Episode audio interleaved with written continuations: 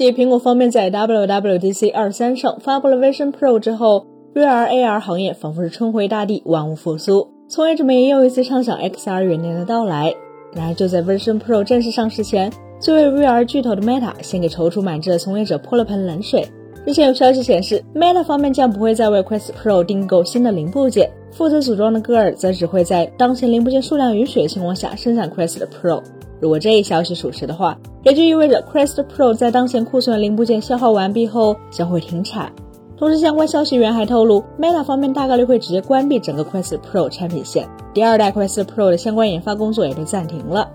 他们目前将主要精力集中在了即将在十月发布的 Quest 三上。为什么说 Quest Pro 的停产不是一个好消息呢？因为它并非一款老产品，而是在去年十月 Meta Connect 二零二开发者大会上才正式亮相。到目前为止，仅仅上市了九个月。作为对比，Meta 目前在售的 Quest 二一直从二零二零年九月卖到了现在，显然一款按常理还没有度过生命周期的产品被停产是不正常的，并且 Quest Pro 到目前为止也并未传出存在重大产品缺陷。事实上，Meta 停产 Quest Pro 的原因只有一个，那就是市场表现糟糕。此前，天风国际分析师在今年四月曾给出预测，Quest Pro 的整个生命周期出货量只有三十万台左右。相比起今已销量超过一千八百万台的 Quest 二，这样的表现显然无法被 Meta 接受。那么，Quest Pro 为什么卖的不好呢？因为这款 Meta 为企业级用户为生产力场景打造的设备，同样也有一个配得上它定位的价格，那就是一千四百九十九点九九美元。从某种意义上来说，Quest Pro 与 Vision Pro 其实是同一类产品，都是以 Pro 之名来面向开发者。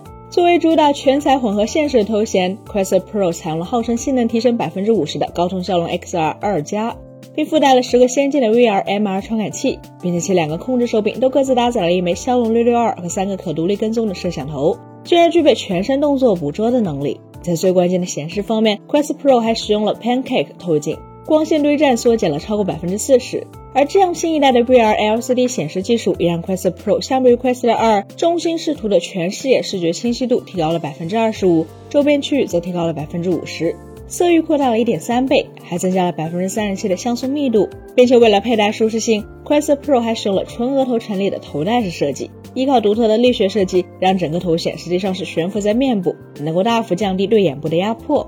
不仅如此，Quest Pro 还汇集了一大批新技术，包括眼球追踪、脸部追踪、场景识别，其中特别是全彩透视，更是让 Quest Pro 和 Vision Pro 的显示效果有着异曲同工之妙。既然如此，Quest Pro 怎么就赢得不了消费者的青睐呢？其实，Quest Pro 如今的困境几乎完美反映了所谓面向开发者的 XR 开发平台是个伪命题。诚然，硬件厂商为了让第三方开发者充分发挥自家产品的潜力，往往都会面向他们推出开发机、开发套件。比如在微软和 FTC 围绕动视暴雪收购案上，微软 Xbox 业务负责人菲尔斯宾塞就作证称，索尼不愿意向我们发送 PlayStation 开发工具包，这使得我们在 PS5 上开发《我的世界》的工作落后了。由此可见，开发者确实存在购买开发套件来让帮助自己产品更完美的需求，但这一逻辑的基础是真的存在一个与之相对应的消费级市场，开发者愿意每年花九十九美元购买苹果的开发者资格，是因为有一个千亿美元规模的市场。同理，Meta 或苹果想要让开发者购买 Quest Pro、Vision Pro，当然就需要向开发者证明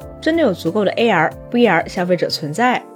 然而遗憾的是，AR、VR 的内容消费市场如今还非常稚嫩，有相当多消费者购买 AR、VR 设备只是为了尝鲜，并且用过几次后就弃之不顾，极为常见。换而言之，整个 AR、VR 行业等待的是一款杀手级应用，比如水果忍者、愤怒的小鸟之于 iPhone。可问题是，想要有愤怒的小鸟，就得先有 iPhone 时刻的到来。而面向硬核玩家和开发者的 Quest Pro、Vision Pro 似乎难堪大任，因此这可能也是 Meta 方面选择压住 Quest 三的关键。毕竟这个行业需要一个足够优秀、体验足够卓越，但价格又能让大多数消费者接受的产品。本期节目就到这里了，更多精彩大家可以关注我们三亿生活的官网或全民大同账号查询更多信息。咱们下期再见，拜拜。